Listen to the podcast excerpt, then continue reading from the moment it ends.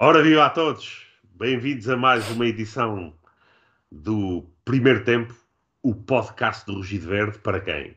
Para leões com raça, que são aqueles que nós gostamos, gostamos de ter aqui connosco e a acompanhar-nos. Um, estamos nesta edição com o Siso do Simão e com o Simão também. O Simão está com uma dor de Siso e um, estamos a aguardar que o nosso convidado para hoje se junta a nós na emissão do, do, do, do, do primeiro tempo. Um, e portanto, estamos uh, nesta altura a dois, eu, ou melhor, a três. Eu, o Simão e o Ciso do Simão, que, que está-se a pronunciar de forma uh, uh, bastante ativa, não é o Simão? Tá, tá, eu agora eu só, eu só fiz aqui um compasso ao início que eu reparei, desculpem assim o, a nota, é que eu comecei o podcast a fazer e lembrei-me daquele vídeo do Jardel, do fora de câmara, uh, mas não foi, oi, oi. Uh, não foi, uh, não, mas estou aqui com uma dor no siso que nem é bom. E antes que perguntem, isto é de família. Minha avó teve os sisos já aos 40. Eu antes dos 30 tive um, agora aos 30 já estou a ter, já tenho mais dois a nascer, portanto é sempre bom e não está não tá agradável. Portanto, estou com uma hum. dor de cabeça mais ou menos. Fora isso, está tudo bom, está tudo bem. Estamos, a, como tá. disse, à espera do nosso convidado. e, e, temos e... muita coisa para falar. Olha, será que o nosso convidado já, já foi visitar a cidade do Sporting? a cidade do Sporting que foi anunciada hoje, uh, ou, ou se terá sido reanunciada hoje, ou isto, uh, uma coisa me parece óbvia. Eu acho que esta direção havia de abrir um negócio de reciclagem. Porque eles são muito bons a reciclar os conceitos dos outros e a apresentá-los como novos. Acho isso um, um talento que lhes tenho que uhum. reconhecer. É a direção um, Apple. A Apple também é boa nessa coisa. Desculpem a, é. a piada tecnológica. Mas é, é reciclar é, o conceito. Aliás, eu, eu hoje, hoje li uma pérola sobre a cidade de Sporting. Antes dor de dente do que dor de croquete. Ah, não, não me façam rir. Vai, vai, vais pagar. Ah, mas estava, estava a ver que isto engloba fazer uma pista de tartan que liga o pavilhão ao estádio. E eu pensar quem é que foram os filhos de uma grandíssima mãezinha que se lembraram de tirar a pista de tartan do estádio. Não sei, e meter um fosso. Eu não me recordo quem foram essas, esses iluminados. Quem será? Não me lembro não também. lembras? Não me lembro. Não, não? É que eu não, por, acaso, por acaso houve alguém que se lembrou de tirar. Pois, não. É, deve ter sido o Bruno. Sim, sim. Aliás, deve como também sido. ali hoje, relativamente à cidade de Sporting, que eles até falaram fazer um pavilhão para as, modali para as modalidades infantis. Sim, senhor. Atenção. Gosto muito da ideia. E alguém a dizer. Uh, a falar porque é que o Bruno não fez isso? O Bruno é que devia ter feito, mas o Bruno devia ter feito, mas ele construiu um pavilhão que já não tínhamos há 20 anos. Ou quase tanto. E aqui, porque é que o Bruno não fez isso? Bem, eles deixam-lhes 200 sim, sim. milhões em jogadores, deixam-lhes um pavilhão construído, o clube sem dívida assado, um contrato de 515 milhões e ainda criou um pavilhão dos jovens. E como não fez, a culpa é do Bruno. Sacana sim, do Bruno. Sim, sim, sim, Sacana do Bruno. Enfim, tem, tem as costas muito, muito largas. uh, Apenas para, para dizer, relativamente a, a, a, isto, isto é um padrão que já temos visto nesta direção, ó Simão. Era a formação que estava ao abandono e de um momento para o outro estão jovens a aparecer São, é debaixo dos colchões, os colchões devem ter um fermento qualquer, que aquilo está, a equipa está cheia de jovens não. ali com uma pujança. Sabino, estou a falar da, da parceria com a Nike, também tenho de dar a dica sobre essa. Da, oh, da parceria com a Nike, nós, o que eles não anunciaram foi a parceria com a farinha maisena, aquela porcaria, eles crescem que é uma maravilha. Sim, sim, sim.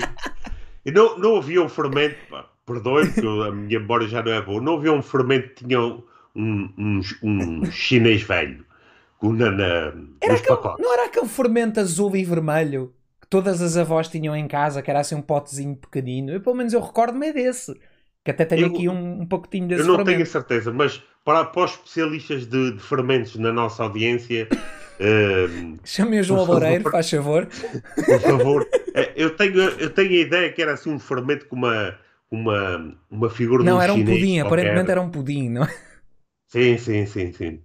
Não, eu, eu- a farinha amparo não era que esse, não sei se recorda. Pó Royal, olha, o, o fermento Royal é aquele que eu uso. Fermento Royal, Recomendado. isso, isso. recomendado. É o que eu uso, que é o que tem a embalagenzinha vermelha, azul e, e branca. Sim, sim, sim, É aquele que todas as avózinhas têm. É isso e aquilo que nós achamos que é as bolachas e vamos atacar e afinal é as linhas e as, e as, ahm, e as agulhas.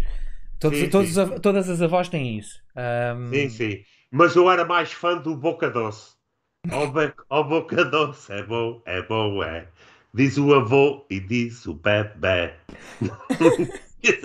Esse já não é da minha altura. Isso, isso foi quando a Não, não. RTP foi fundada. Tu é que ainda te recordas sim, eu sim, não. sim, sim. Ah. Não, isso é da altura da fundação do, do Sporting. Exato. Existia, existia isso. Mas ah, agora mais, mais a sério. Ah, Portanto, temos a, a, a formação ao abandono que subitamente o- os jovens fermentaram e apareceram. Tivemos o sócio no minuto, passou a ser um minuto de sócio, um momento para o deram-lhe um trocadilho às, às palavras, uma coisa recentemente inventada, não que já estava lá já há bastante, há bastante tempo. E agora vieram com esta da.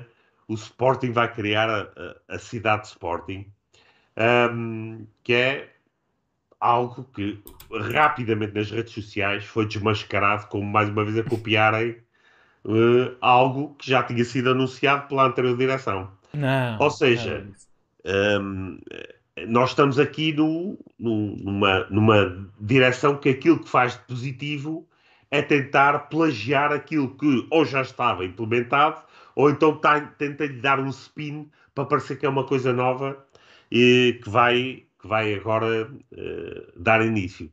Eh, no meio disto tudo, está por explicar de onde é que viria o dinheiro para esse, para, esse, para essa requalificação. Se bem que se é pintar uma, uma pista de tartan de verde e colocar um- uma- umas tabelas para basquetebol, isso também não custa muito. Se é isso que chamam-se eh, requalificar a, a cidade de Sporting, n- não é preciso um investimento por aí além. Ahm, mas é é interessante como é que eh, esses terrenos subitamente estão, estão disponíveis e, e- e- existe espaço para, para se fazer esse tipo de, de requalificação, que eu considero uma, uma manobra mais de propaganda. Eu já di- tenho vindo a dizer aqui há uns tempos que o, o, a campanha eleitoral para as próximas eleições do, eleições do Sporting, que são daqui por um ano, Sim? se os estatutos forem cumpridos, já está lentamente. Espera aí, estatutos? Ah, que estatutos? ah, mas pronto. Eu não, eu, não sei que, eu não sei o que é isso. Tu queres falar de linhas orientadoras sobre as quais eu me rijo se, se quiser e não me rijo se não quiser. Uma coisa assim. sim, sim, sim, sim, sim. Pronto, era só para saber. Portanto, ah, nós estamos a, a aguardar que os estatutos ah, se- que lhes prestem alguma atenção e, e que efetivamente tenhamos eleições no Sporting no máximo no período de, de um ano.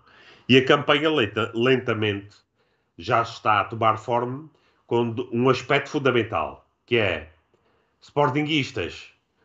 Os dois primeiros anos do Varandas não existiram. Esqueçam-nos. Não foi ele que esteve lá. Foi um, um holograma. Agora sim.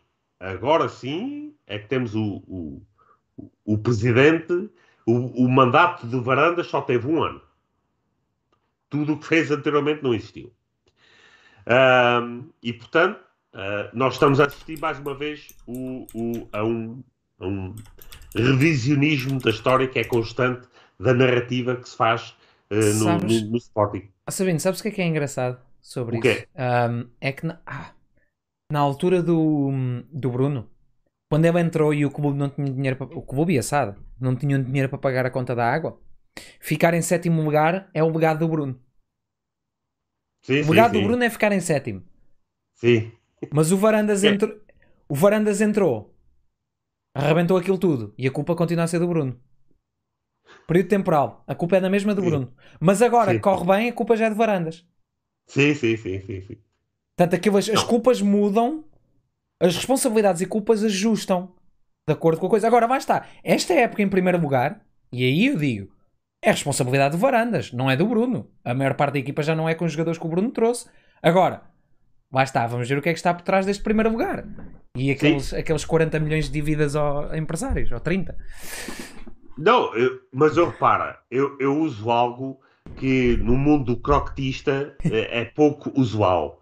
O senso comum e a lógica. Aqueles que estão agora a dizer o Varandas agora está a provar que é presidente para o Sporting. Porquê? O Sporting está em primeiro lugar, vai ser campeão no futebol, que é a única coisa que interessa. Eu a esses pergunto imediato. Então, há um ano atrás, quando o Sporting fez a pior época de sempre no futebol, isso provou que o Varandas não era presidente para o Sporting. Seguindo a mesma lógica. Se só o futebol interessa, é que reparem, vou insistir nesta mensagem. Nós temos aqui algo que é inédito na história do futebol mundial. Temos um clube, e, e agora vão, só acredita nisto quem acreditar no, na história do Capuchinho. Temos um clube que no futebol, com a mesma estrutura, a mesma direção, vai numa época, alcança a pior época de sempre em termos de registro de derrotas oficiais numa época, e na época seguinte faz a melhor época de sempre. E reparem se acham isso, não acham que há aqui nenhuma anormalidade. Portanto, as pessoas que parem para pensar um bocadinho como é que o mesmo presidente, em dois anos ou duas épocas consecutivas, consegue ser o pior e o melhor de sempre. Em termos de futebol.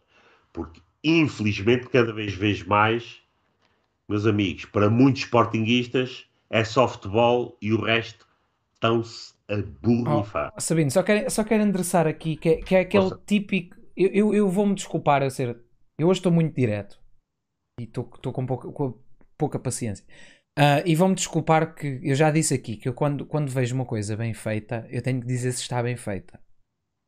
Por exemplo, eu já, já disse aqui hum. que uh, o marketing do Sporting melhorou. O marketing, a apresentação que nós temos nos vídeos, a ideia, a ideia do podcast, a maneira como o podcast está estruturado, está excelente. O marketing tem melhorado e eu tenho que dizer que tem melhorado. Não posso dizer só porque é o Varandas, está uma porcaria, está muito pior.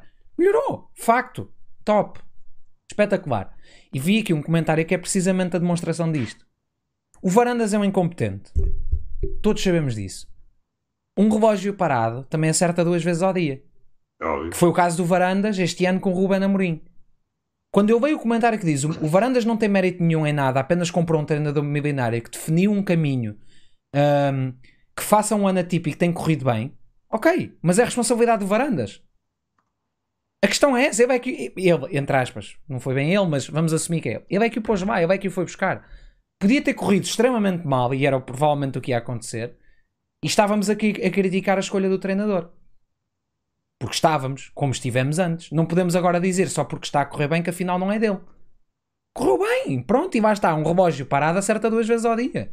Não significa que o relógio esteja a funcionar. Agora, uma coisa que eu também tenho lido muito, e a mim chateia-me um bocado aí, é pessoas recorrerem. Eu não estou a dizer que é o caso deste tipo de argumento que vejo. Atenção, e acho que isto é uma discussão que, que às vezes é preciso ter às vezes vejo certo tipo de pessoas ou grupos de pessoas que partem para a crítica e para o ataque em coisas que não são justas ou honestas. Ou usam, ou, ou, mesmo que seja uma crítica justa e honesta, recorrem a argumentos injustos e desonestos para fazer essa crítica. E isso para mim também não está correto. Eu não quero estar a, a usar a desonestidade como forma de combater a desonestidade. Porque senão eu não tenho moral nenhuma para falar dos outros. Agora, é assim, cada um como cada qual, querem fazer isso, façam. Mas eu não acho que se deva fazer isso.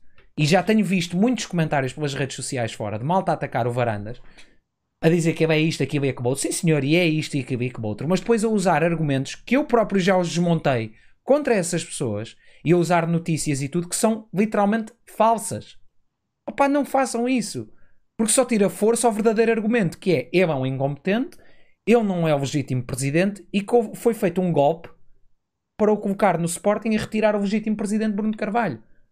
Estes são, isto é factos. O resto, usem os factos, não, usem, não se escudem de tangas. Agora, não estou chateado Só estou a dizer é que às vezes está a dizer que temos que também reconhecer, apesar de ser sorte, quando as coisas estão bem feitas ou correm bem. É pá, correu bem. Atirou, atirou uma seta, olha, já me aconteceu, acreditem ou não. Eu sou, eu sou destro na maior parte das coisas, mas tenho muitas coisas que utilizo a mão esquerda. E por acaso uma vez estava a jogar às setas e experimentei, olha, vou jogar às setas com a mão esquerda. Hoje vou treinar a mão esquerda. E atirei e fiz um duplo bullseye. À primeira tentativa. Depois a partir daí mandei tudo ao lado. Pronto. Não quer dizer que o duplo bullseye não tenha acontecido, não é? Hum. Aquilo que eu uh, já afirmei e volto a afirmar é que uh, é que olha, estás a, o, o, tens que dar o, ao, ao dente do siso o nome de varandas. Está tá, tá a ter que mudar aí. Pô, é, é, é, pior que uma pedra no sapato. Sim. um, aquilo que eu volto a dizer é o seguinte: o, a atual direção do Sporting, pelo caminho que está a tomar, comprovável e facilmente verificável, verificável através dos relatórios de contas que tem de emitir, que tem de emitir, está a levar o clube, o clube para uma situação extremamente frágil, extremamente frágil, uh, do ponto de vista económico ou financeiro. Não tem capacidade para gerir o clube uhum. nessa vertente que é a vertente fundamental, porque é aquela que define o futuro do Sporting Clube Portugal. Ou seja, uma instituição não pode ser recuperável vezes sem conta. Óbvio. A, par a, partir de determinado momento a hemorragia torna-se definitiva e não há nada, não há nada a fazer. Um, eu vou dar um exemplo de como as pessoas, mesmo através do relatório de contas, uh, vão atrás de soundbites. Um deles uh, que eu ouvi esta semana foi o seguinte: uh, a, o, o, a gestão financeira é excelente, é excelente, porque reduziu os gastos, os encargos salariais com equipas de futebol para metade. Não é verdade. Não é verdade. E vai conseguir ser campeão com metade dos custos salariais do Sim. anterior presidente. Isto não é verdade. Não reduziu para metade. É uma mentira, é um soundbite que nós aqui já uh, explicámos eh, de forma detalhada, mas queria dizer o seguinte: mesmo que tivesse reduzido significata, significata, significantemente a carga salari, salarial, os encargos que temos nesta altura com agenciamento dos jogadores cobria e, e até ultrapassava em muito os custos que tínhamos com a anterior equipa de futebol. Digas isso, Sabine, tudo mentira.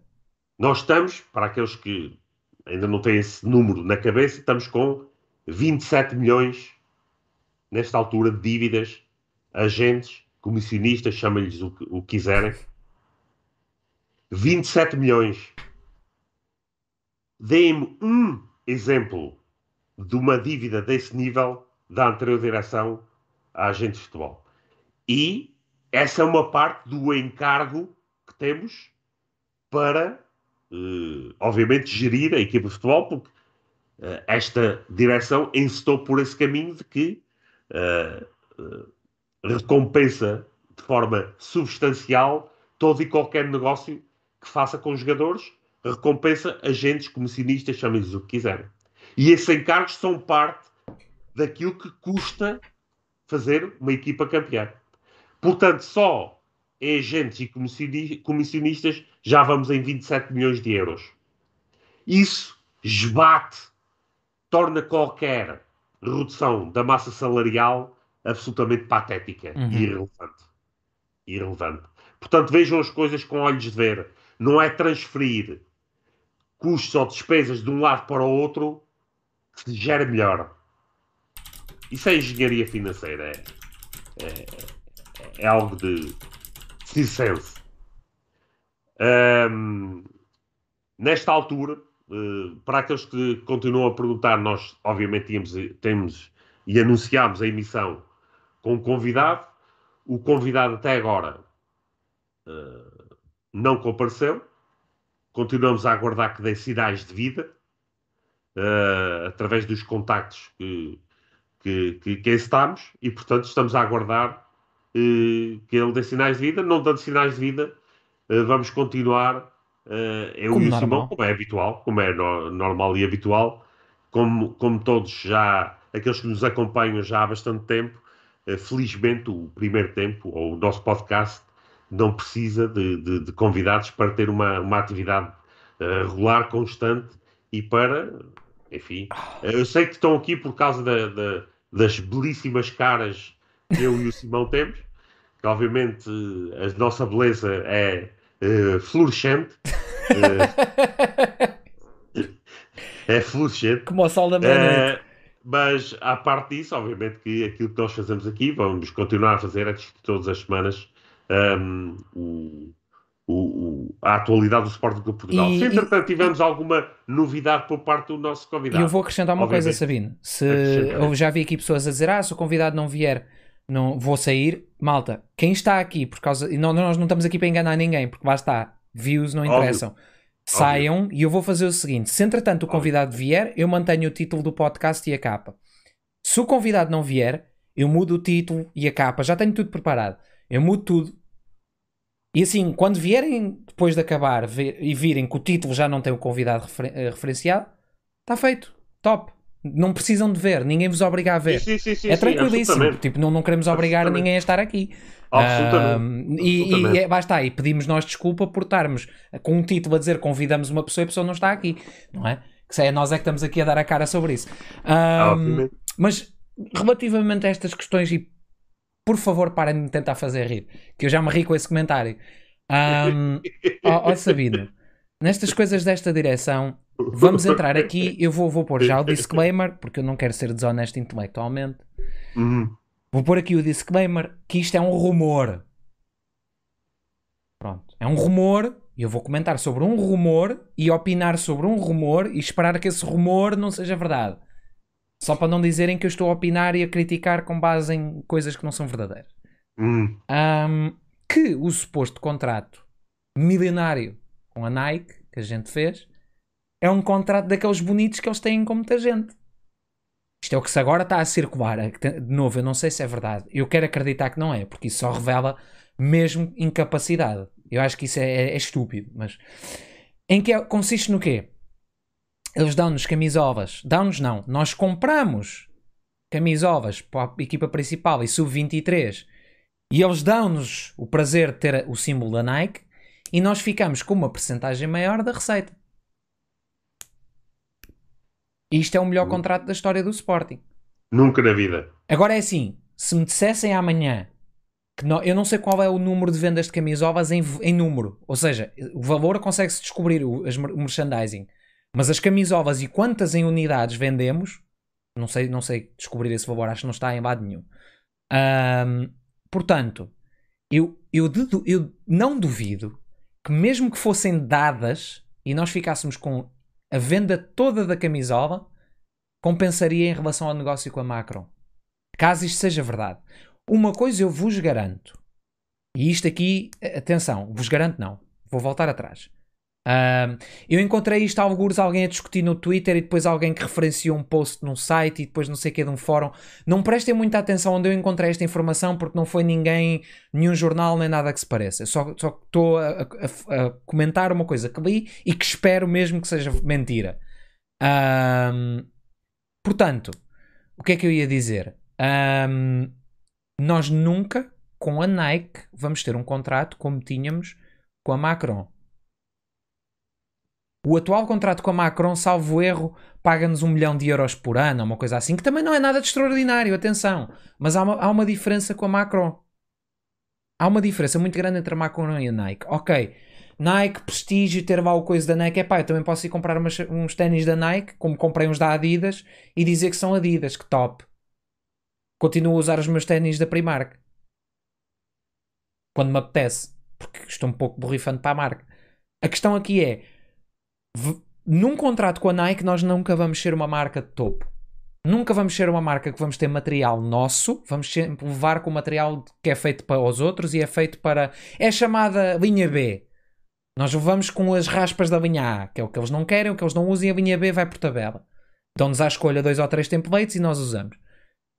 Um, na Macron, nós éramos uma marca de linha A, nós éramos uma marca de cabeça da Macron.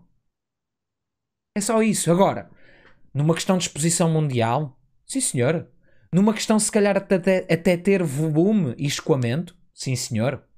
A Macron não tinha muitas vezes vazão para nós. Se era devido ao contrato, se era devido ao, a nós não pedirmos unidades suficientes do que quer que fosse, não sei. Não posso comentar, não sei. Eu deduzo que fosse porque nós não pedíamos, porque eles patrocinam uma data de marcas, algumas delas até mesmo, na, salvo erro, no Reino Unido, onde o futebol é muito maior que em Portugal. Pá, e eu quando olhei para os equipamentos da Macron, que foi uma coisa que sempre criticaram, ah, é Macron isto, é Macron aquilo, temos uma marca da feira, porque vai estar, o croquete tem que ser Lacoste, se não for Lacoste está tudo mal. Para o croquete tem que ser, é uma marca da feira. Primeiro os equipamentos a nível de qualidade em si, tínhamos muito melhor qualidade que os da Puma. Mas muito melhor, a qualidade do tecido e tudo. Porque não levávamos com templates de gama B. Levávamos com equipamentos a série e não com pseudo-réplicas. E no fim do dia olhando para os equipamentos, há um equipamento dos anos todos da Puma que é igual ou superior a todos os equipamentos da, da Macron. Que é aquele equipamento de, do 2011-12, salvo erro. Que é lindíssimo. Da Puma. Lindíssimo. De resto, os equipamentos da Puma foram um nojo. Completo os anos todos. Até tivemos um que era um Babette. Quem, quem diz que era perfeito é porque não se lembra da Puma. Então aquele verdinho azulado era espetacular. Um, Uhum. Mas relativamente ao. Mas, ao... Diz isso.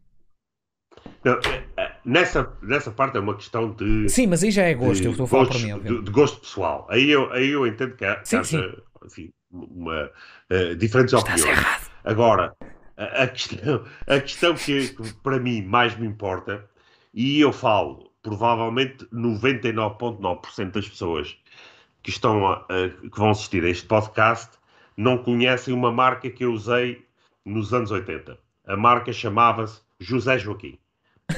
E era, era, era uma marca que se vendia nas feiras um, e que tinha bastante prestígio entre pessoas de baixo orçamento na, na, na, na, altura. Um, mas eu tive várias sapatilhas José, José Joaquim. Um, Uh, o, que é que, o que é que isto tem a ver para o assunto? Não tem a ver nada. Não, obviamente que tem a ver aqui na linha do raciocínio que eu queria fazer. Eu não me importa se a marca é José Joaquim, desde que pague efetivamente um montante eh, considerável ao Sporting, correspondente, e que obviamente trate o Sporting como uh, a grande instituição e marca que é. E portanto que seja uh, essa essa, para essa marca que o Sporting seja uma bandeira dessa marca. Um, eu, obviamente, é, a questão é de gostos pessoais. Eu, da Nike, nunca simpatizei eh, em particular, pelos artigos da Nike, obviamente. Eu, usa, eu gostava de usar Umbro quando jogava futsal. Eu era Umbro, 100%. Eu, eu também tenho uma, uma, umas sapatilhas da, da Umbro. Mas olha, que eu acho que fizeste, cometeste um erro. Quando disseste para o croquete é Lacoste, Lacoste é, é, já é, é baixo, baixo nível. Eles gostam é daquelas. Qual é aquela marca que tem o, o, o, o gajo em cima de um cavalo a jogar polo? Como é que se chama? É pá, não, não, não faço puta Pronto. ideia. Alguém que ajude aí no chat que vocês sabem é, mais sim, do que tem, O símbolo é um, um homem montado num cavalo a jogar polo. Epá, não, não, não, não me lembro qual é. Não, pá. isso não, não. Eu ia dizer uma É Ralph Lauren. Ralph ah, Lauren. sim. Oh, isso aí é marca de croqueta, então não. Sim, sim, oh, sim, isso aí, isso basta, aí, oh, amigo, isso aí. Aliás, eu venho aqui para o podcast vestido pobre, mas eu na vida real é só a Ralph Lauren. Com a avança do Bruno, uma, obviamente. Eu uma vez comprei uma dessas camisolas falsificadas e ele, em vez de ter um taco de polo, tinha uma espada. Mas enfim. E em vez de ser Ralph Lauren, era o Rafael Lourenço, uma coisa assim. Sim, era o Rafael Lourenço. É... acontece. Um... Uh, para, apenas para esclarecer, eu quero é que a marca pague e bem para estar uh, no peito do, dos atletas do Sporting ao lado do símbolo do melhor clube que existe no planeta e arredores. E, portanto, se o contrato da Nike for vantajoso do ponto de vista financeiro para o Sporting, não tenho nada a dizer, para mim é uma marca como, como todas as outras. Se for dos termos como descreveste, uh, Simão, e eu creio que a Nike está em Portugal só dentro desses termos, um, então, enfim, financeiramente não tem, não tem vantagens para o Sporting, portanto é um negócio que não, não, não me agrada. É, é mais um negócio ruinoso porque, porque epá, eu, eu vou fazer, eu vou, vou fazer aqui uma analogia. Isto para alguém que trabalha numa empresa, como muita gente trabalha, uh, mas que não estou assim tão em baixo que não possa perceber as partes financeiras da empresa. Porque percebo, porque também lido com orçamentos. Uh, qualquer CEO que entra numa empresa, e vocês já vão perceber a analogia. A empresa está quase na falência. Entra um CEO e pega na empresa, renegocia tudo e triplica o retorno fixo dessa empresa, portanto que não está dependente de outros investimentos, no espaço de 5 anos. Triplica. Ok? Sabem o que é que, que, é que, esse, que, é que esse CEO é? é vai, ser, vai aparecer na capa da Forbes especialmente se for uma empresa de gabarito internacional, vai aparecer na capa da Forbes como um grande gestor e um e uma pessoa que percebe realmente o que é que está a fazer e uma pessoa que pode levar aquela, aquela marca a outros sítios. Sabem o que é que acontece em Portugal? Temos experts do futebol alemão a mandar esse abaixo e a dizer que o Sporting precisa de CEOs. Que foi o que aconteceu. E sabem porque é que era muito mais importante ter uma marca como a Macron do que ter uma marca como a Nike? Porque na altura o Sporting estava na moda baixo e ninguém quis pegar no Sporting. E provavelmente uma Nike íamos ter que pagar para ter. Uma Adidas, se não era para pagar para ter, íamos ter que pagar para ter, porque eles já tinham o Benfica e não queriam saber do Sporting. Para nada. Uhum. Uh, a Under Armour penetrou o mercado nacional pelo Porto, também não ia estar muito interessada num Sporting na modo baixo. E a Bacatoni, por muito que já tenham sugerido, eu não acho que seja uma marca que tenha, tenha o poder, se calhar ainda, um dia se calhar até vai ter, para dar vazão ao Sporting. Não digo monetário, digo, digo dar vazão ao que o Sporting precisa, não naquele ano ou no ano a seguir, mas no espaço de 4. E quando uma empresa faz, faz um, um plano de negócios, não faz um plano de negócios para 6 meses. Faz um para 6, um para 12, um para 18, um para 24, um para 36, um para 48, faz um plano de negócios para o próximo triênio, quadriênio, para a próxima década até. Foi muito provavelmente o que a gestão anterior do Sporting fez. E por isso é que os contratos foram renovados, foi, foi de pouco tempo, depois foi renovado com condições muito mais vantajosas e acabava por alturas deste ano. Porque provavelmente agora, continuando a crescer como estávamos, claro que a situação Covid alterou muito o planeta, mas não foi só para o Sporting. Provavelmente agora íamos estar numa situação em que podíamos negociar um excelente contrato com outra marca, que podia nem ser a Nike, mas podia já ser uma Under Armour, uma Umbro, uma. o que seja, não sei se a Umbro está nos equipamentos, estou a tirar nomes. Uh, New Balance, o que seja, como te falaram aí do Porto, uh, não era a Under Armour, era a New Balance, obrigado. Um, podíamos negociar um contrato muito mais vantajoso, porque podemos nós chegar a essa marca e dizer está aqui o crescimento da nossa marca nos últimos 5 anos. Nós no primeiro ano vendemos 500 camisovas e no sétimo ano vendemos 7500 camisovas. Está aqui o crescimento. É por isso que vocês querem estar connosco. E é assim que, tu, que se vende o produto. O que eles provavelmente fazem é Nike! Nike! Yes! Quanto é que a gente paga? E isso é que eu não concordo. Não é assim que se faz negócio. E uhum. só com a mentalidade sportinguista é que toda a gente ficou feliz e a bater portas, a, por, por bater portas, a bater uhum. palmas por se deixar o contrato da Macron sem saber sequer quais são os trâmites do negócio com a Nike. Agora, eu posso estar completamente errado e o contrato com a Nike ser 5 milhões por ano e ser um contrato descomunal. É pá, espetacular. Se for isso, era top. A questão é, não se pode dizer, pá, top, vamos para a Nike, agora sim vamos nos ver livre da Macron. O contrato pode ser uma valente trampa. Ok, tens lá o símbolo que fiz é a mesma coisa que o gajo que não tem dinheiro para pagar as contas, mas anda de Audi. Top. Espetacular, mas anda de Audi. É isso mesmo. O que interessa é mostrar. Sim, sim. Uh, mas a questão é a seguinte: é que aqui as óticas é aquilo que funciona. Ou seja, o pessoal vai todo, Nike, grande marca, não quer saber mais nada. É Claro. da mesma forma como ligam ao clube. É tudo pela rama, tudo pelo. né? E segundo me parece também, a Nike é só para a equipa principal. Sim, para o E depois sub-23, só. salvo erro. Sim, os- sim, e depois, escalões eh, inferiores, como é que vai ser? Não interessa. E, e- e as outras modalidades, como é que é? Lá está. Olha, uma boa oportunidade para a marca José Joaquim, eu não sei se ainda existe. Se pode, pode tentar contatar o Varandas, pode ser que, que arranje um contrato Olha, qualquer ó, assim. Sabino, sabes o que é que é curioso? Falam aqui do Hum. próprias camisolas, mas vocês brincam, mas em vez de se estar a investir, como eles dizem, em colchões e pistas de tartan para ligar o estádio ao, ao, ao clube, isso sim era um investimento que eu não me importava de ver no Sporting. As nossas Uhum. próprias camisolas, com a nossa própria linha de manufatura, que até podia ser terceirizada para uma dessas marcas grandes, porque nós, obviamente, não temos a tecnologia e o know-how para fazer, mas as nossas com a nossa marca e sermos nós a distribuir, vender e ficar com o lucro ou a maioria do lucro, isso sim eu votava. Agora, comprar coisas de template a uma marca para vender, ainda ter que lhes. É que eu lhes estou a pagar a t-shirt, a camisola, ainda tenho que lhes dar ao merchandise, ainda tenho que lhes dar uma porcentagem da venda. Isso é de malucos. Prefiro ir, ir a um vendedor, olha, fácil. Muito da mar... dos par... Olha, eu, isto é- eu sei que isto vai soar estúpido. Esparguete da marca eh, Continente, pelo menos no norte do país onde eu morava, muito do esparguete da marca do Continente, da marca do Pingo Doce, era feito na fábrica da milanesa na Maia. Era esparguete milanesa.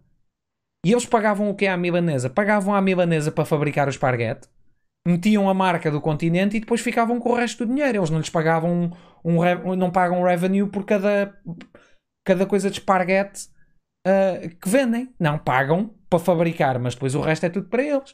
O que nós estamos a fazer é pagamos para fabricar e ainda, ainda, ainda se quer pagar por ter lá a marca milanesa. Isso não faz sentido nenhum. Claro, agora, Uhum. quem entrou agora no podcast e está a ouvir falar de massa milanesa, pensa que entrou num podcast italiano.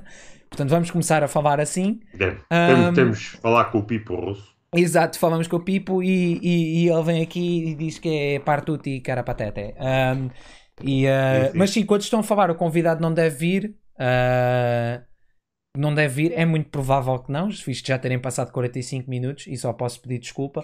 Uh, mas pronto, relativamente, eu votava em AG se houvesse um plano de negócio decente por trás, sim senhor, termos a nossa própria marca. Hoje em dia, da maneira como o mundo está feito, o quão fácil é colocar um vídeo no YouTube e divulgar.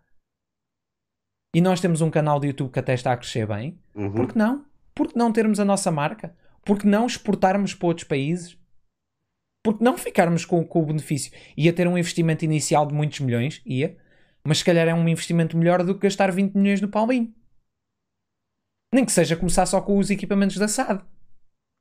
Se calhar pegar nos 20 milhões do Paulinho e sei lá, fazer uma linha de montagem de marcas, de, de- de camisolas. Mas relativamente ao, à, à situação da. Mas isto é tudo, lá está. Isto é tudo conspiração e conjetura. Vamos aguardar para ver e depois, na altura, sim senhor, vamos opinar. Eu estou a querer acreditar que isto não é verdade. Espero bem que não seja. Se for, Do quê? da- das camisolas. Se for, é pá. Está complicado. Sabino está ali a escrever furiosamente no computador. Estou a escrever fusiosamente aqui a, a- a enviar uma carta eh, ao Varandas a dar-lhe uma ideia para a próxima para a próxima eh, inauguração que ele vai ter. Ele vai inaugurar o, o estádio de Alvalade, o antigo.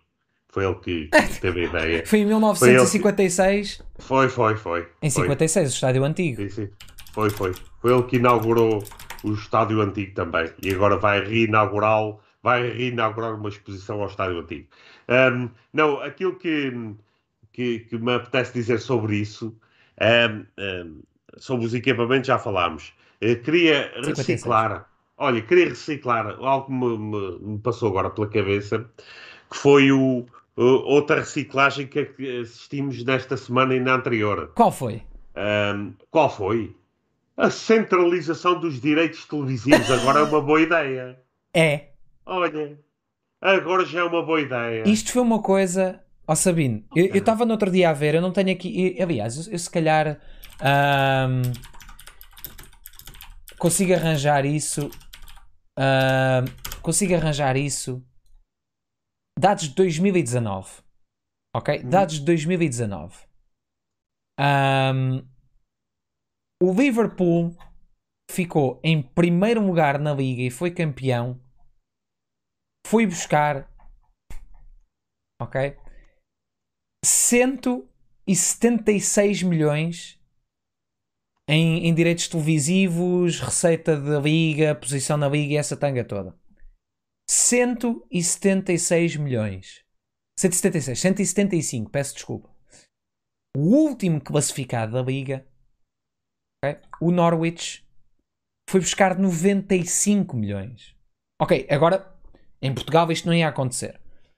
O que é que isto significa? E atenção que o modelo proposto para a distribuição dos direitos em Portugal acho que até é melhor ah, que o ah, inglês a nível de distribuição de receitas. O que eu concordo. Ahm, o que é que isto quer dizer? É menos de metade a diferença. É a mesma coisa que em Portugal, o Sporting em primeiro, e vamos, opá, vou tirar um nome e desculpem os adeptos desse clube, o Tondela em último. Sporting ir buscar 40 milhões de televisão e o Tondela ir buscar 20. Vocês têm noção da barbaridade que isto é para um clube do- da- da segunda metade da tabela em Portugal? Isto ia alterar completamente o futebol português. E isto foi uma coisa defendida por Bruno Carvalho. Eu próprio defendi na altura e continuo a defender que acho que os direitos de televisão devem ser centralizados.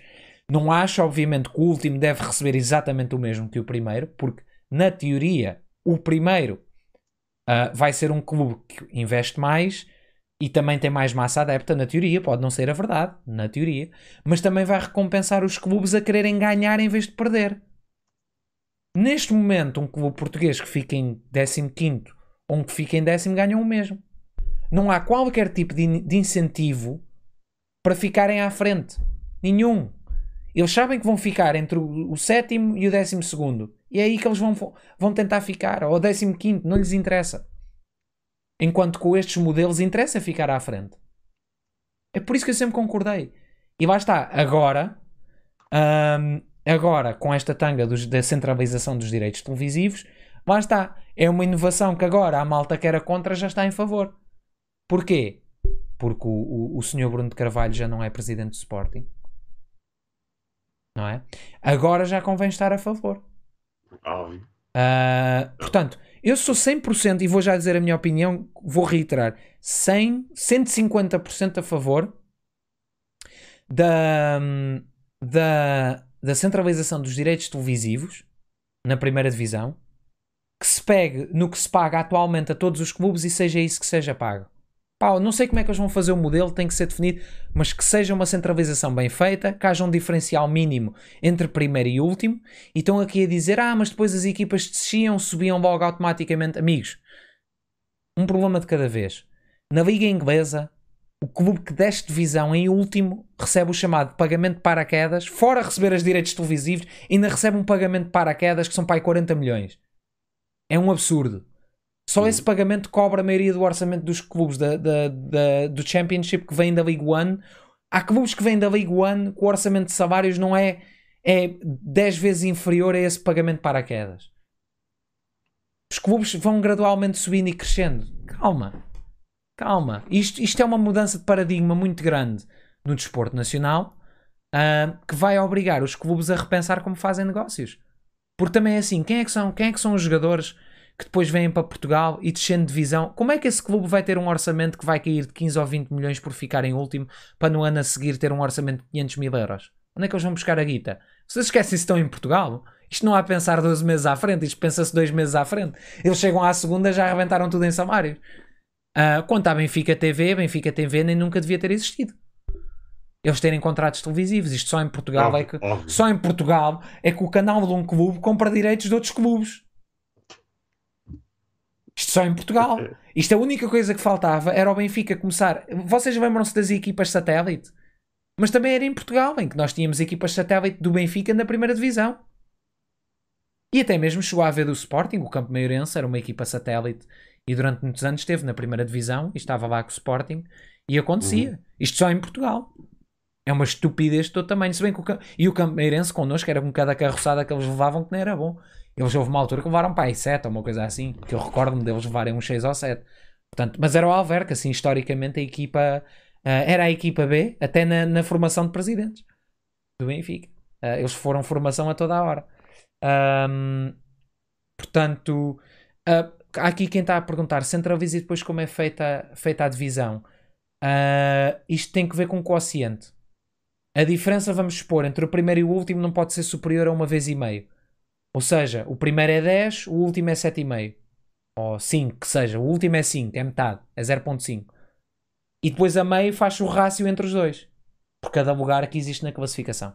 Pelo menos é assim que funciona na Liga Inglesa. É um rácio entre primeiro e último e depois a meio vai sendo uma progressão nesse rácio até chegar ao primeiro. Ou, ou descende até chegar ao último. É assim que faz a divisão. E o, o bolo total é a centralização. O bolo é mil milhões e depois divide por aqueles todos. Claro que em Portugal por ano, vamos expor 75 milhões ou 100 milhões ou o que seja. Atualmente, com os contratos da nós para os três grandes, para o Braga e para o Guimarães, não deve andar muito longe dos 100 milhões se não for mais. Portanto, esse valor estava aí, existe. Um, Sim. Portanto... E, e, apenas dizer que, obviamente, a, a aplicação prática desse acordo de centralização de direitos televisivos só no final desta década. Claro. Porque os, tem que, tem que deixar expirar, chegar ao fim, os contratos atuais que os diversos clubes têm, ehm, um dos quais vai ser o contrato do Sporting, coitadinho, já está todo esmifrado. Ah, esse, esse acaba em efeito, isso, esse acaba já para em 2023, isso aí já está tratado.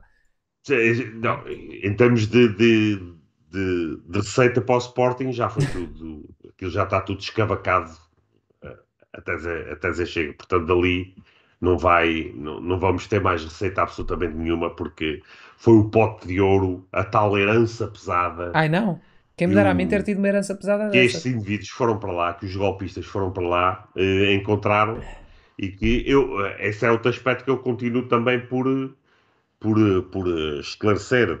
A herança pesada, o trauma. Tu lembras daqueles comentadores que andavam na televisão? Eu sei o nome de alguns, todos conhecemos o Sporting vai demorar uma década até conseguir aspirar a ser candidato ao título outra vez, devido ao trauma de Alcochete. Ah, ó Sabino, queria só, queria só falar em heranças pesadas ainda neste tema dos direitos de televisão. Eu só quero acrescentar aqui uma coisa do... A linha inglesa faz muito porque é vista em todo o mundo. Eu acho que vocês hum. não, não, não se apercebem de uma coisa. A Premier League existe desde 92. Antes disso não era Premier League, era Premier Division, salvo erro. E há, ou, ou First Division até, nem, nem me recordo qual era o nome. Não me recordo também, mal era nascido, mas não me recordo agora porque não, não, não me lembro de ver. Mas a questão é a seguinte: a Premier League, até aos anos 90, era conhecida pelo futebol de trampa. O futebol inglês era o futebol kick and rush, que é literalmente pegar na bola e chutar para a frente. Isso era o chamado Sobe Salgueiros no Norte. É o chute para a frente e fé em Deus. Era um futebol de trampa. Não era o futebol mais visto em todo o mundo. Não era um futebol, não era nem de perto um futebol superior ao italiano, nem, nem chegava aos pés, nem do alemão, nem do francês. Era um futebol periférico. Era o kick and rush. A centralização dos direitos televisivos na Liga Inglesa e a fundação da Premier League é que potenciaram o futebol. Não foi, não foi ao contrário. Vocês estão a pensar ao contrário. Não foi a centralização Aliás, não foram os, o, eles serem muito vistos que levou muito dinheiro para a centralização. Foi o oposto. Foi a centralização que levou muito dinheiro a entrar na liga. Porquê é que isto é uma coisa boa? E porquê é que eu, eu e o Bruno acho que será de uma opinião relativamente semelhante, mas a, a opinião dele é dele. Vocês têm um bolo de 200 milhões ou 150 milhões a dividir por todos. Neste momento o Sporting recebe 25%, o Benfica 25%, o Porto 25% e os outros 25% estão divididos por todos os outros. Isto não é justo. Se bem que o Sporting, o Benfica e o Porto levam objetivamente mais pessoas aos estádios e metem mais pessoas na televisão, não é justo. Porque criam uma liga, tal como na Liga Espanhola, que tem uma péssima centralização de direitos, em que o dinheiro vai para dois ou três clubes e o resto é paisagem.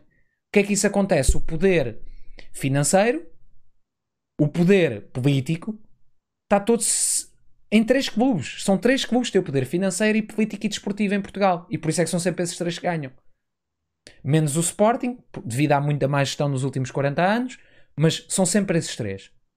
Ponto. Ao centralizar, vamos supor de repente terem um clube como o Tondela, como eu disse há um bocado, mesmo exemplo, em vez de ter um orçamento de 5 milhões de euros atuais, já com os direitos televisivos a que tem direito, devem ser residuais, ter um orçamento de 15 ou 20. Então, vocês percebem a diferença que faz ter um clube do fim da tabela que tem um orçamento de 20 e um de primeira que tem de, de primeiro lugar que tem um orçamento de 60 versus um de fim da tabela que tem um orçamento de 2 ou 3 milhões e o de primeira que tem de 60 ou de 70? É uma diferença brutal podem atrair melhores jogadores, vão ter um incentivo financeiro para estar mais perto do topo da tabela, ou seja, vão querer lutar pelo topo em vez de defender o resultado até ao fim para, estar, para não descer. Isso vai obviamente sempre acontecer mais do fim, perto do fim do ano, mas é, é perfeitamente natural. Mas não vai ser desde a jornada 1, que é jogar para o pontinho. Vão trazer o melhor talento, isso vai potenciar a competitividade da liga e nós, ao aumentar a qualidade da, da liga, naturalmente vamos ter mais pessoas que, que, querem ver a nossa liga. Isto é óbvio e natural. Porquê que a liga brasileira não é vista em quase lado nenhum? Porque o futebol deles dá sono. O futebol deles é absolutamente horrível. O nosso é muito melhor que o deles. O futebol deles ninguém corre. Parece que estão a jogar a passo. Pelo menos é a minha opinião, obviamente. Isto só vai potenciar a liga. É assim, pode correr mal, pode. Vai, mas vai de certeza absoluta tornar o nosso futebol muito mais competitivo. E eu vou ser sincero, eu prefiro um campeonato de futebol em que este ano ganha o Sporting, para o ano ganha o Guimarães, depois o Braga é bicampeão, depois o Benfica ganha, depois o Sporting ganha, depois aparece do nada um clube que subiu de divisão, tipo o Leicester, e é campeão. Eu prefiro um campeonato que ainda me dê essa, essa esse estímulo para assistir do que ter um campeonato em que o Sporting seja campeão todos os anos. Por muito Sportingista que eu seja, eu prefiro isso a, a ganhar o título todos os anos. Porque ganhar o título todos os anos, o que é que a mim me dá? Que fiz. Ao fim do terceiro ano estou tipo, ok, mais um ano. Ao fim do quarto, ah, ao fim do quinto, ah, já é normal. E nem imagino os adeptos do Olympiacos. Para eles já é, já é, já é corriqueiro, não é? Sim, sim, uh, sim. Portanto, eu prefiro um, um, campeonato competitivo e por isso é que eu não gosto do. Cada vez menos gosto do campeonato inglês. Porque neste momento o campeonato inglês, por causa da entrada dos magnatas e tudo mais, tornou-se num campeonato de 4 ou 5 clubes. Coisa que não era. Aliás, o primeiro, salvo erro, campeão na Premier League é o Sheffield United. Ou she é o Sheffield Wednesday, peço desculpa. Uh, é o primeiro campeão da Premier League em 92-93. Que é um clube que agora anda na League One ou na, na Championship ou na League Two. Anda ali nas, entre a segunda e a quarta divisão. Se não tiver na primeira, eu por acaso não, não assisto à Premier League, mas até vou confirmar. Um, o Sheffield Wednesday está aqui. Uh, está na Championship, salvo erro. Um, portanto, é Championship. Está na segunda divisão inglesa. Portanto, a Premier League sendo a primeira. A Championship é um, um campeonato onde há melhores orçamentos que em Portugal. Isso diz-vos tudo. Uhum. Pronto. Atenção, Verdade. só para corrigir aqui uma coisa, antes de passar sabendo que eu estou a monopolizar isto, apesar da dor de dentes, é, um, nós somos o único campeonato europeu que só tem 5 campeões na sua história. Mentira. Não, não. Uh, pronto, não foi em 92, 93, foi em 93, 94, mas foi por aí o, o Sheffield. O, o, o, Portugal teve Sporting, Benfica, Porto, Boa Vista, Belenenses, mais do que uma vez. Próprio Carcavelinhos foi campeão nacional salvo erro, o Setúbal, o Marítimo também. Portanto, não foi só 5. Foi só 5 segundo a história alternativa que o Benfica meteu. Mas segundo a história real, houve muito mais clubes campeões. Obrigado. Foi o. Olha, corrigiram-me, foi o Blackburn. Muito obrigado. Foi o Blackburn. Uh, portanto, não tivemos só 5, tivemos mais campeões. Não, não vão pela, pelas mentiras do Benfica, porque lá está. Olha, Nense, obrigado. Olharenense, Marítimo e Carcavelinhos. Foi que eu, olha, esqueci-me de um. A minha memória não está assim tão má. O Setúbal não foi. Portanto, só troquei um. Uh, mas pronto, adiante. Uh, em Inglaterra não há menos corruptos que em Portugal. Desculpa, Sabino, passo-te a palavra. Vou-me calar. Não, de, deixa-me só passar para um último tópico que eu gostaria de abordar e que é uh, mais, é, mais um, um, uma vez esta semana, o Gide Verde deu um, um passo da clarificação da, do tenebroso e nebuloso período que foi um, a parte final do mandato de Bruno Carvalho e o, aquilo que se passou logo após a sua destituição. foi um artigo que, para aqueles que ainda não, não tiveram a oportunidade de ler, eu, a oportunidade de ler, eu recomendo vivamente, no Regido Verde, que é o, o artigo precisamente que esclarece ou tenta colocar alguma, uh, alguma clarificação sobre o que aconteceu no famoso processo que o Benfica teve ou colocou contra o então um, treinador do Sporting, Jorge Jesus. Na altura, uh, propagandeou-se muito, são 14 milhões, uh, é, é, um milhão por, uh, por, cada... Um euro por cada um adepto. Por cada adepto, uma coisa, assim, uma coisa estúpida. O Chicken McNugget. Estúpida, completamente. Um, aquilo que não foi publicitado e que o artigo revela é que eram 14 milhões mais 7 milhões e meio de uma cláusula eh, do, do, contrato que certamente, tendo em conta as violações dessa cláusula, eh, que Jorge Jesus teria de pagar, eh, seria condenado a pagar em tribunal. Portanto, nós estamos a falar aqui no montante eh, total superior a 20 milhões de euros que o Benfica estava, queria obter do então treinador do Sporting, Jorge Jesus.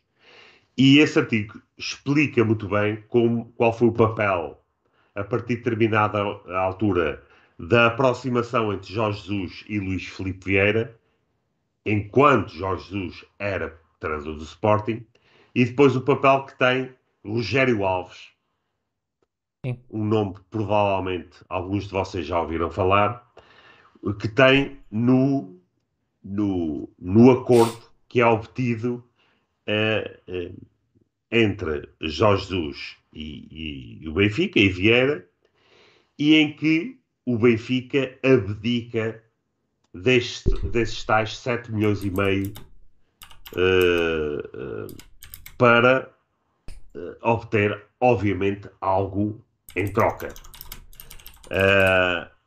é óbvio que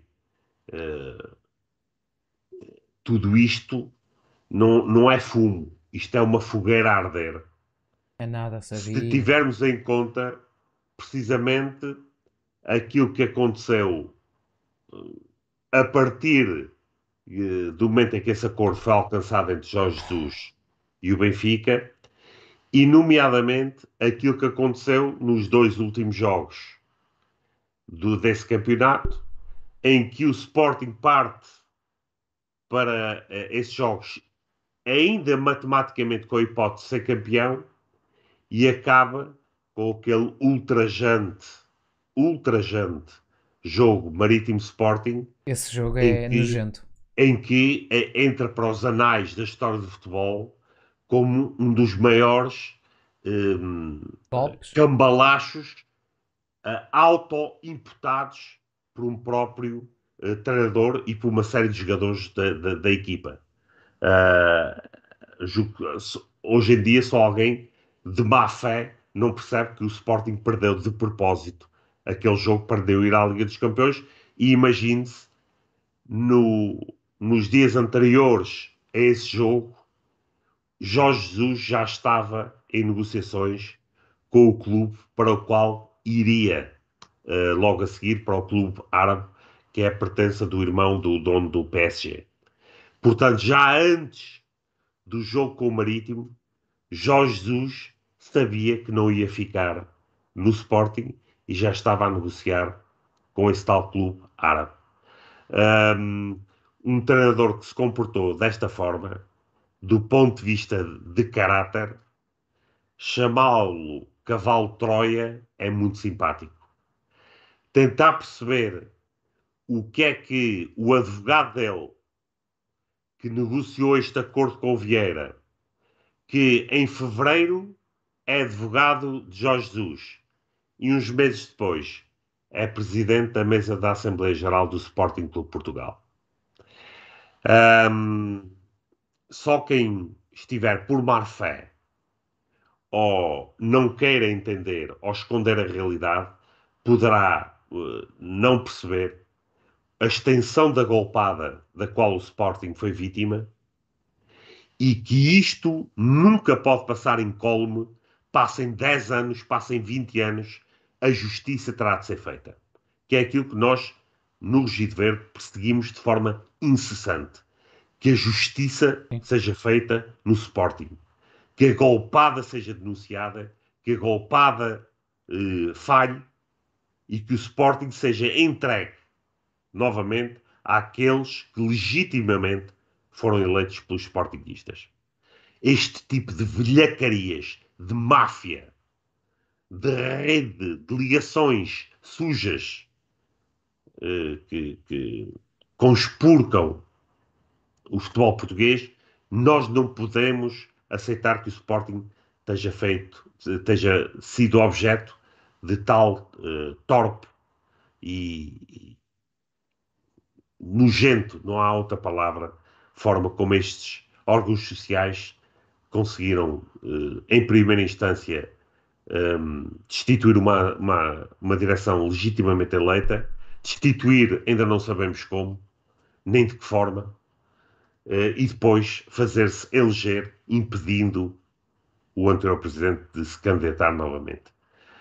Nunca, nunca, podem passar 100 anos, nunca terá perdão. Pode o Varandas ganhar ou comprar 20 campeonatos, nunca, nunca isso será perdoado, pelo menos da minha parte. E portanto gostaria de referir isso, quem ainda não tem a oportunidade de o fazer, que leia esse artigo factual, Sim. não há ali opiniões, factual de como toda a história entre Jorge Jesus, Rogério Alves e Vieira se desenrolou enquanto ele ainda era treinador do Sporting. E sabes, sabes o que me chateia? É que é, é, é ver, e, e genuinamente chateia-me, ah, ver um artigo num humilde site que nós fundámos há dois anos, não chega, mas quase dois anos, não é? também não falta muito, ah, com mais qualidade ah, e mais assertividade e mais factualidade que qualquer um dos artigos que o Grunhidos do, do Asco da Manhã ou do Rascora alguma vez publicou na vida dele. Isso a mim chateia-me. Porque as pessoas que, que escrevem no Regido Verde, a equipa do Regido Verde, toda a gente que faz parte do Regido Verde, ah, ninguém é pago. Ninguém é pago. Por muito que possam dizer que é, eu não, não estou a dizer isto agora através daquela conversa que tivemos do podcast, mas é, ninguém é pago para fazer este trabalho. Eu, eu é assim, eu acho que ninguém é jornalista. Acho eu. Tanto, tanto quanto eu sei, ninguém é jornalista. De carteira. Por que raio é que um grupo de pessoas que mete o coração num projeto, o tempo num projeto, o seu dinheiro num projeto para poder criar um site, porque isto não aparece do éter, Uhum. ah, consegue fazer jornalismo e sem curso, consegue jornalismo de melhor qualidade que qualquer um dos jornais portugueses. Qualquer um. É que, não é, é que aqui já nem vou apontar para o, para o, para o Grunhidos. É para qualquer um deles. Isto, isto não só me entristece, como me enfurece e me deixa com medo. Porque é medo de saber que Por- Por- Portugal e a própria comunicação social internacional, mas vamos dizer Portugal, comunicação social portuguesa não tem qualquer pingo de independência. Nenhum, pelo menos a focada para a parte desportiva, obviamente. Ahm, não, não tem qualquer ping- pingo de independência. Ahm, está completamente subvertida por poderes políticos e por interesses políticos. E quando eu digo políticos, digo políticos e político-desportivos, político-sociais, o que seja, não é exclusivamente subvertida pelo Partido X. Ahm, e entristece-me porque não é isso que é uma imprensa livre. E entristece-me ainda mais que temos um país de atrasados mentais que criticam quem tenta zebar pela verdade. Eles não criticam quem defende a mentira, criticam quem tenta, zebar pela verdade com o seu tempo, com o seu dinheiro e sem pedir nada em troca. Porque, meus amigos, se nós quiséssemos alguma coisa em troca, dizíamos que éramos um órgão de comunicação social e, e metíamos anúncios no site e metíamos anúncios no YouTube e íamos buscar dinheiro disto. Vocês não viram isso acontecer no site. O site, desde há dois anos, e assim continuará, 100% gratuito. Tudo. Nada, nada por trás de um pagamento. Porque vocês têm direito à informação. E quando não houver mais informação, ou não houver mais paciência, ou já sentirmos que já fizemos tudo o que tínhamos a fazer, pá, abandonamos isto e acabou. Eu vou abandonar do dia em que sentir que a minha consciência está tranquila. Quando a minha consciência estiver tranquila comigo mesmo, quando eu disser, olha, já fiz tudo o que podia, não posso fazer mais nada, como diz o outro, como eu digo aos meus amigos uh, irlandeses, unshit yourself, que é a expressão portuguesa do dizer merdem-se. Aí eu atiro a toalha e digo dizer merdem-se, mas é quando eu vir e estiver de consciência tranquila comigo mesmo. E acho que aqui falo por toda a gente no Regido Verde. Uh, quanto ao, ao, autor do artigo, isso interessa mesmo? Nós temos muitos autores. O autor não interessa sim, sim. para nada. O que interessa é o que está escrito, amigos. Sim, sim, sim. Uh, e, e, apenas reforçar mais, mais uma vez uma mensagem que eu, eu aqui, uh, há alguns podcasts atrás, refiro que aqueles que nos vão estar a acompanhar aqui, nomeadamente o podcast, com maior regularidade, vão, vão ser menos. Mas, deixa-me corrigir um aspecto. Não quer dizer que há menos pessoas que estejam insatisfeitas com esta direção, que haja men menos pessoas que querem o Varandas lá para fora. O que haverá é menos eh, disposição uhum. para a contestação em si.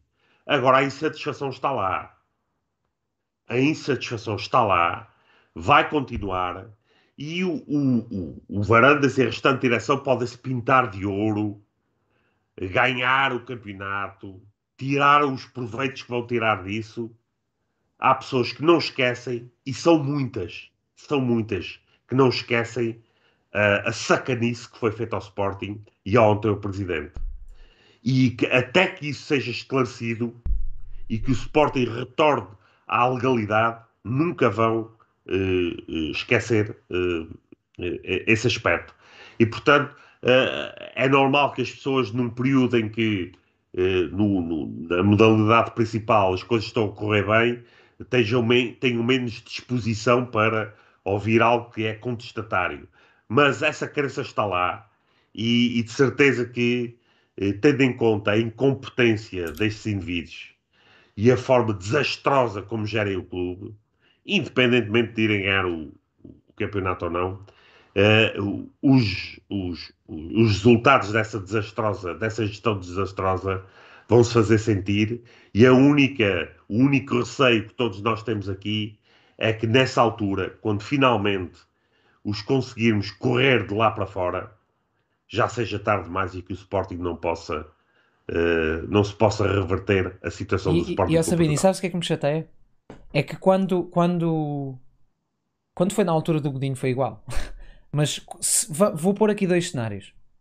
Se nós, com o nosso, nosso vou chamar-lhe ativismo, uh, e não vou chamar ativismo radical, porque, porque muitas vezes o ativismo radical é uma coisa que existe e que até é necessária em muitas sociedades e muitas, muitas coisas, mas que é uma coisa que por norma até pode levar à violência. E uma coisa que eu e o Sabino sempre dissemos aqui foi não há violência. Uh, até porque achamos que um clube desportivo não é um país, por exemplo, que está sobre uma ditadura. Vou, tirar aqui, não é um contexto político, não estou a defender ninguém. Mas não é o mesmo tipo de, de, de, de circunstância, não deve ser defendido da mesma forma e nunca há violência numa questão clubística e desportiva deve ser a, a solução. Eu sou completamente contra. Portanto, nós não somos ativistas desse, desse tipo no, no, que, no que concerne ao Sporting. Mas vamos pôr aqui uma situação em que nós, com o nosso ativismo e com muitos outros, conseguimos que esta direção caia, uh, que é esse o objetivo, que esta direção caia e que seja restabelecida a verdade, uh, que seja dada a oportunidade ao, ao verdadeiro presidente Bruno Carvalho de se candidatar a novas eleições, ser restabelecido como sócio, tudo como, como correto. Se não houver salvação, se houver salvação, o homem vai ser criticado desde dia 1 se ganhar. Se não ganhar, pronto, não ganha. Se não houver salvação para o Sporting depois deles caírem, se ele quiser, exatamente, também é verdade, se ele quiser. Uh, mas se não houver salvação, depois vão -se, vão -se queixar que foi porque nós não demos estabilidade ao Sporting. Eu já estou plenamente preparado uhum. para que se as, as minhas ações levarem à queda desta direção e se for tarde demais, que a culpa vai ser, vai ser-me atribuída a mim e a quem esteve contra esta direção. Uhum. A culpa vai uhum. ser nossa, não vai ser deles que defenderam uma direção que destruiu o Sporting, a culpa vai ser nossa e nós vamos ser os vilões. Os vilões. Portanto, eu já estou preparado para ser um vilão. se me incomoda? Não.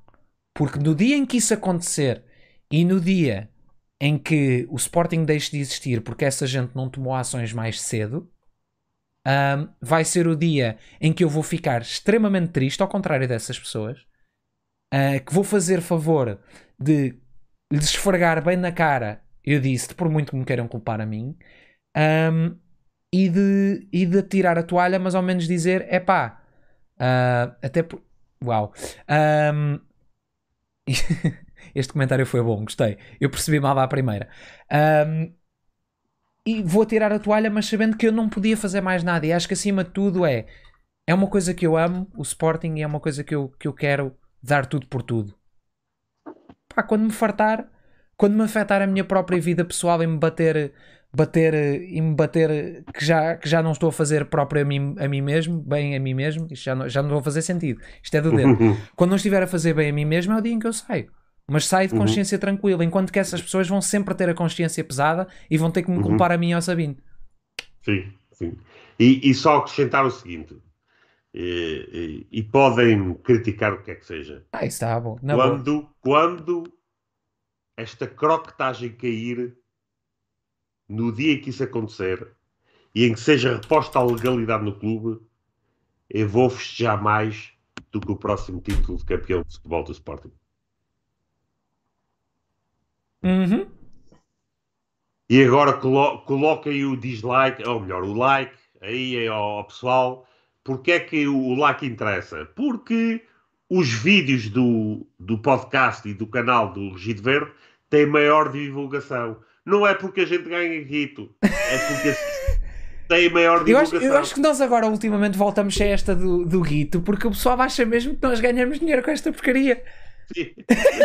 Deixa. Opa, pronto. Já vim para aqui com febre, já vim para aqui com dores no siso. Sim, sim, sim, Portanto, eu venho para aqui doente, malta. Eu, eu muitas vezes falto ao trabalho se estiver doente. É raro, mas já me, já me aconteceu. Mas falto ao trabalho se estiver doente, mesmo estando a trabalhar de casa e fico na caminha com medicação e a tomar chazinhos. E faço questão de estar aqui na mesma. Uh, e não quero ganhar, porque não quero, eu não quero ganhar dinheiro com isto. A minha intenção, por exemplo, com as camisovas sempre foi ajudar. E já agora, foram, salvo erro, 70 euros. A fortuna! 70 euros que eu transferi para há duas semanas da venda das camisolas nos últimos meses para, a, para a conta do, do Rugido Verde, conta PayPal, para a gente poder ajudar a pagar o servidor e isso tudo. Só isso são para aí servidores e plugins e tudo são para aí 300 euros por ano. Aqueles 70 euros é uma fartura. Lá vai o resto do nosso bolso. Siga, toca a meter mais. Mas está-se bem, é tranquilo. Olha, ficaram com as camisolas que são giras, que é o que interessa. eu pelo menos gosto. Bem. Olha, só para encerrar, dizer que eh, para a semana é a semana da, da, da Páscoa e, portanto, nós vamos eh, estar ausentes da próxima quinta-feira. Vamos fazer uma pausazinha para, para a Páscoa. Na quinta-feira, eh, não sei se é quinta-feira de Páscoa, acho que não existe, para não. Perdoem-me, não, não, não é de propósito. Portanto, na próxima quinta-feira não vamos fazer o podcast, Sim. vamos voltar logo a seguir à Páscoa, com uh, uh, mais uma edição do primeiro tempo. Um, queria referir mais uma vez que uh, foi mais um, um, grande prazer estar convosco. Sempre.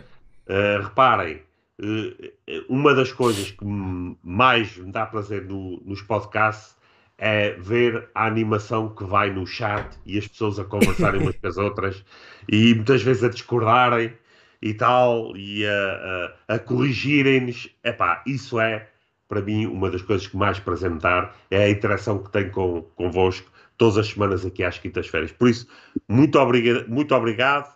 E tenho uma excelente Páscoa, uh, quer dizer, dentro das circunstâncias, mas pronto.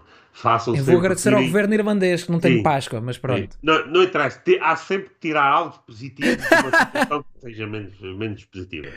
Uh, e uh, nós vamos ver então daqui a 15 dias. Exatamente, Portanto, malta. Obrigado e. Obrigadíssimo e até, até, até à, próxima. próxima.